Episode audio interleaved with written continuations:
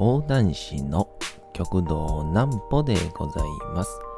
皆様、11月の29日も大変にお疲れ様でございました。お休みの準備をされる方、もう寝るよという方、そんな方々の寝るごともに寝落ちをしていただこうという講談師、極道南歩の南歩ちゃんのお休みラジオ。このラジオは毎週月曜日から金曜日の21時から音声アプリサウンドクラウド、Spotify、Amazon Music、Podcast にて配信をされております。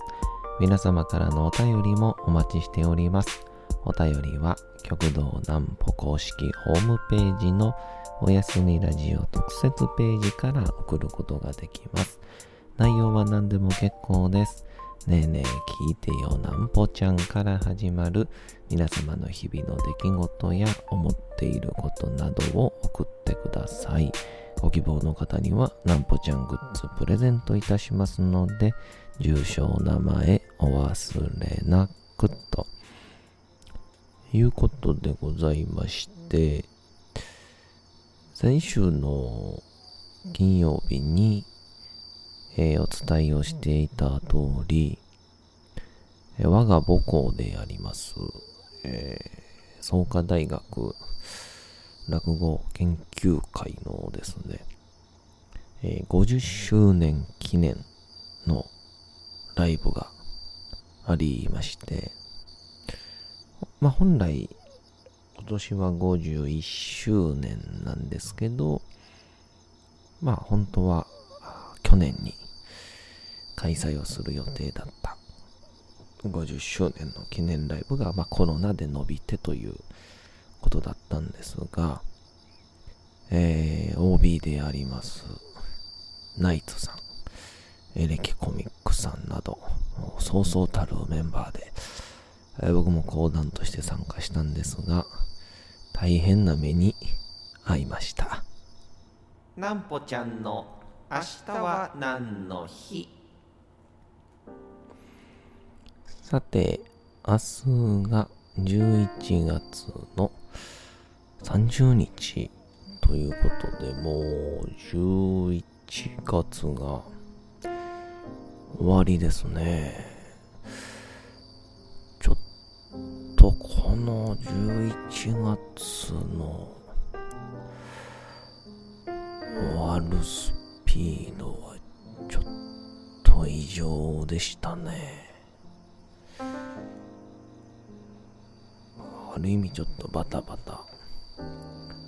させていただきましたから、その反応でね、すっごい暇な可能性ありますからね。えーさあ、明日ですが、もう一瞬で行きますからね。参りましょう。11月30日は、隕石が人を直撃。1954年11月30日、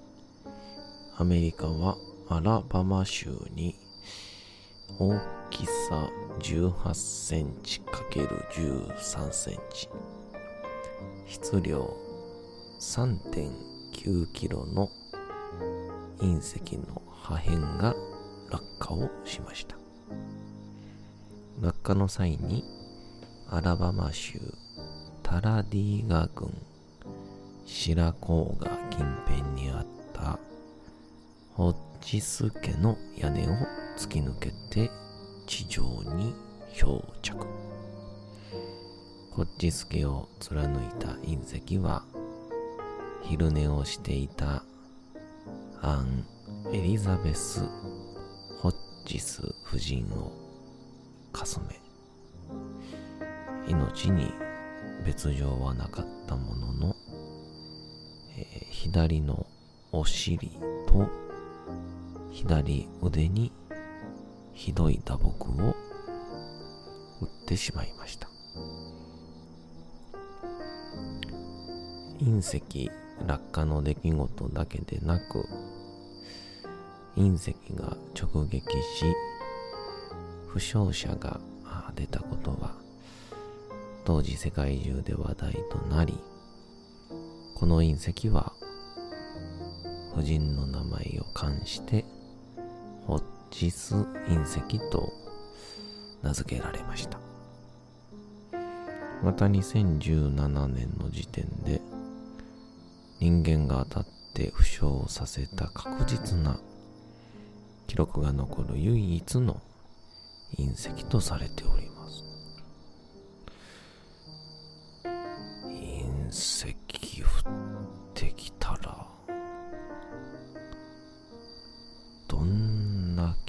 気持ちになるんでしょうね。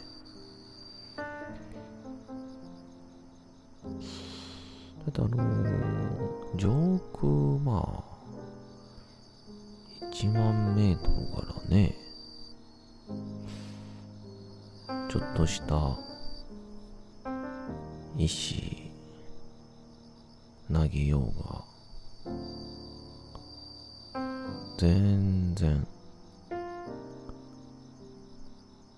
問題ないですもんね。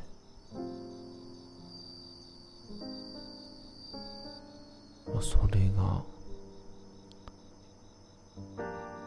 屋根突き破るんですか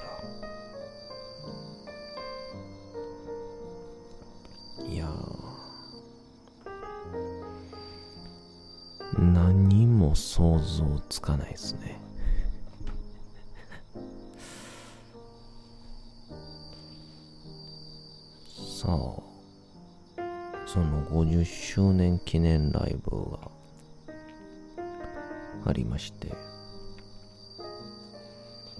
で、まあ先ほども言いましたけど、えナイツさん。で、あとはエリキコミックさん。で、僕の、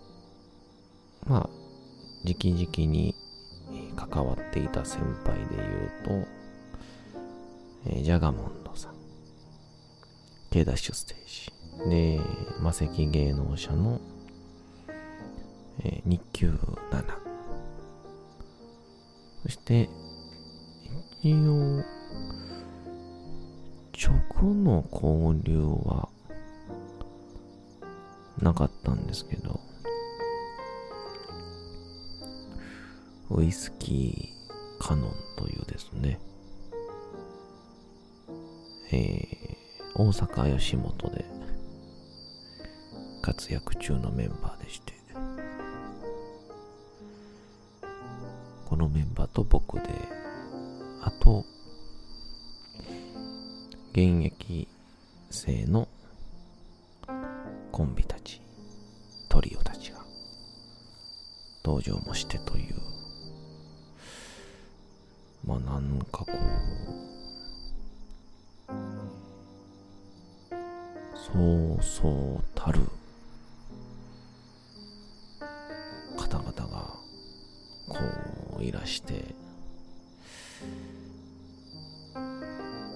まあこう一言でどういう、まあ、ライブ一日でしたか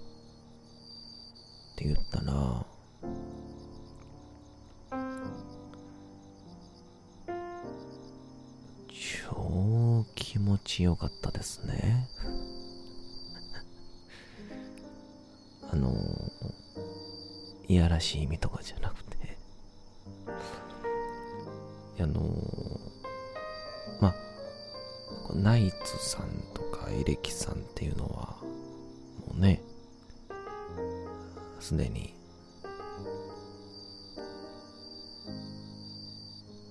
テレビの中でも大活躍されてる大先輩ですから、まあ、この皆さんが登場して、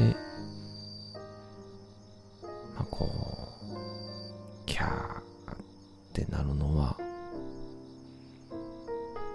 わかるんですけど、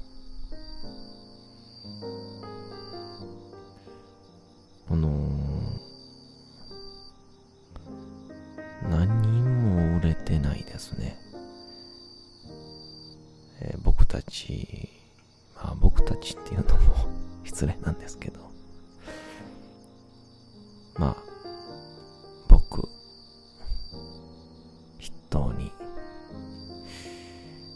まあ、日給7は最近ね、もうね、YouTube で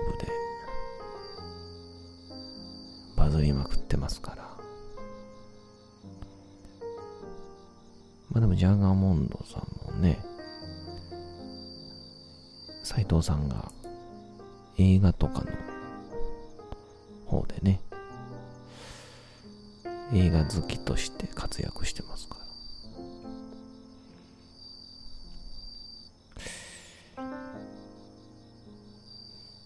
これ、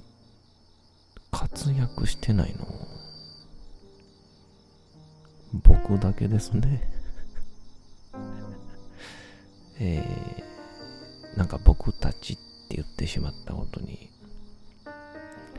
非常に猛省をしておりますけど、あ、の、まあ、まだまだメディアでもっていうところなのに、えー、ディスカバリーホールっていうですね、えー、創価大学の中には、1000人の人を収容できるホールがありまして、ディスカバリーホールという。えー、ここで、えー、演者さん、どうぞ入ってくださいって言われたら、えー、当日仕切っていた元知見で現在社会人としてテレビ制作をしている古川ちゃんという子が者さん入られまーすって言ったらすっごい拍手で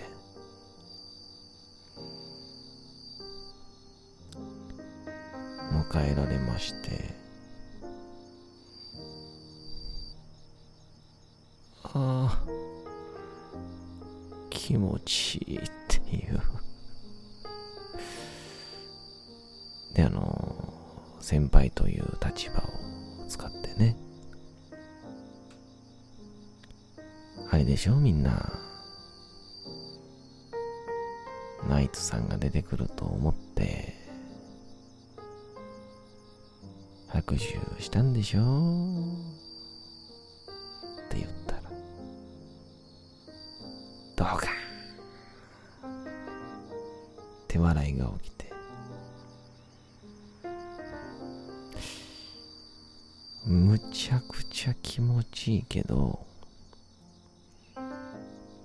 ずっとここにいたらダメになっちゃうんだろうなっていうぐらい現役生の皆さんが温かく受け入れてくださいまして。で現役生のですねもうメンバーがネタもするんですけどめちゃくちゃ面白いんですよ。えー、ブライトっていうシュッとした漫才コンビとメルっていうトリオのコントでようそんなちゃんとしたネタ思いつくねっていうような内容を作ってで48期生のタータンライナーに関してはえげつない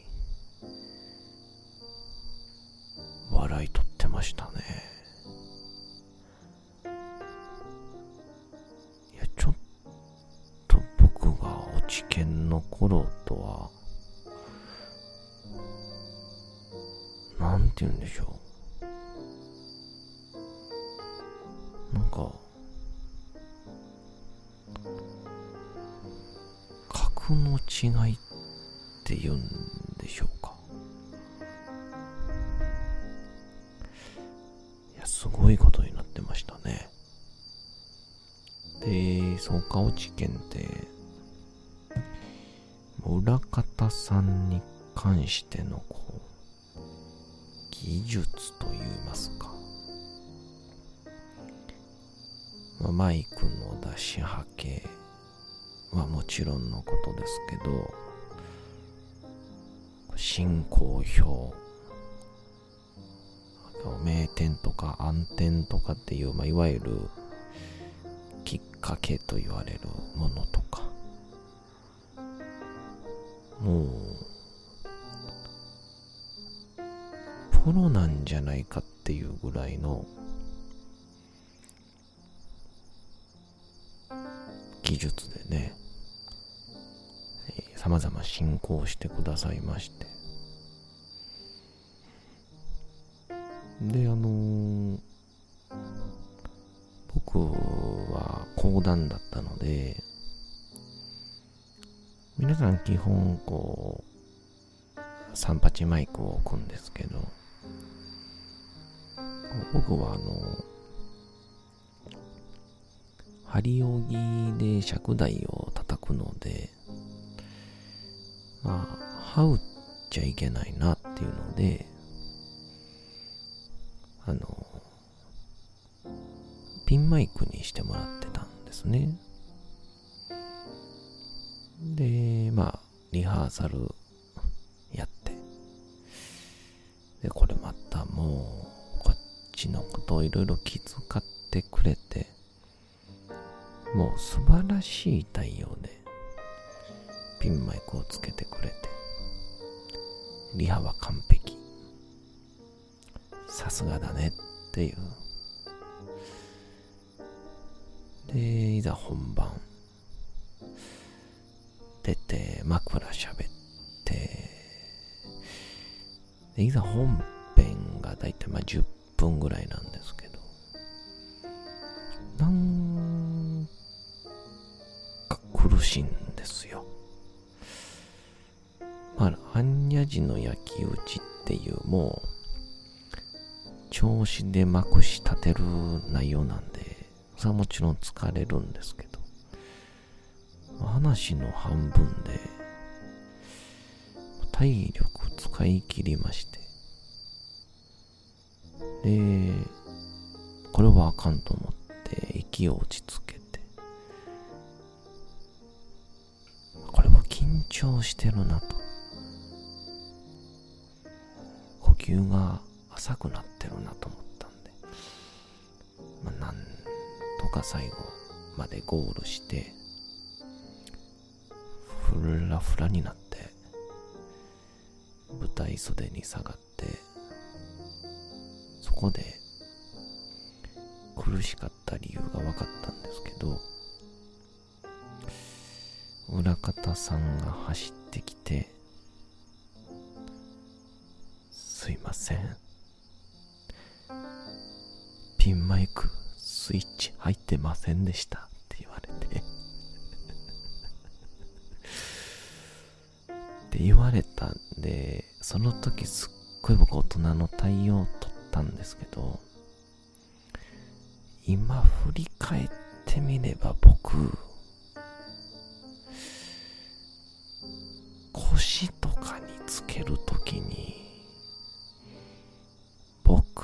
スイッ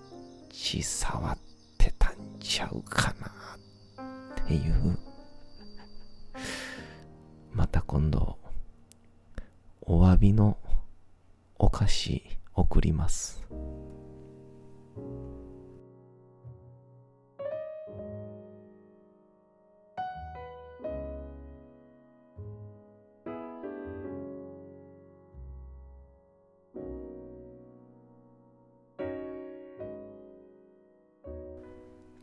時刻はうとうと朗読会の時間となりました。皆様、小さい頃眠れなかった時に、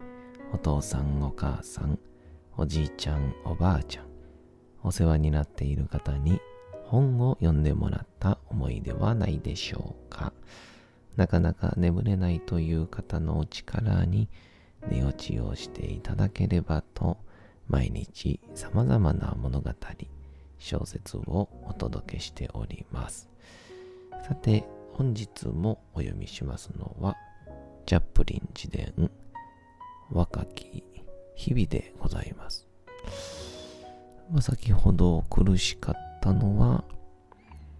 マイクが入ってないから、無意識に声が大きくなっていたということで。まあでもこのチャッププリンの時代はマイクなかったんですもんね。えー、さらにさらになんかこう気になってくるストーリーになってまいります。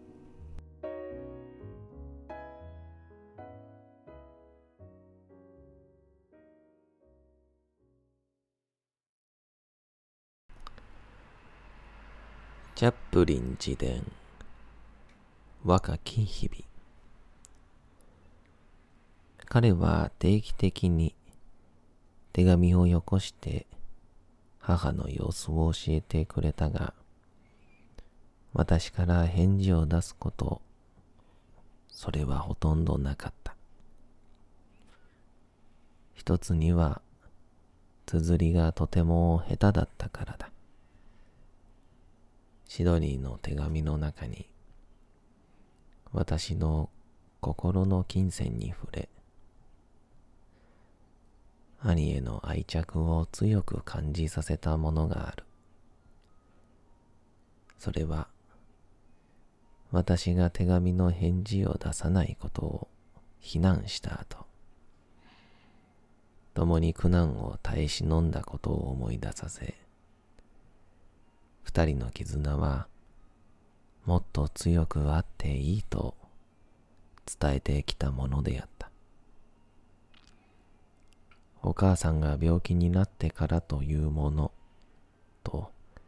シドニーは書いていた。この世で心の拠り所にできるのはお互いだけじゃないか。だから定期的に手紙を書いて、僕には弟がいるんだということを思い出させてくれ。深く心を動かされた私はすぐに返事を書いた。私はシドニーを新たな目で見るようになった。その手紙は兄弟愛を不動のものにし、終生変わらぬ固い絆で私たちを結んだのである。一人暮らしにはすっかり慣れた。だが人と普通に会話を交わすことから、あまりにも遠く、劇団のメンバーに不意に出くわしたような時には、ひどく面食らってしまった。すっかりどぎまぎしてしまって、質問に知的に答えられないのだ。きっと相手は、なぜ私がそんな態度をとるのかと不審に思い、心配になって足を前に進めたに違いない。例えば、美しくチャーミングで、とても親切な一座の花形女優、ミス・グレタ・ハーンについてもそうだった。道の反対側から私の方に来る彼女を認めると、私は慌てて彼女に背を向けて、店のショーウィンドウを眺めているふりをするか、他の道に進んで出会いを避けたものであった。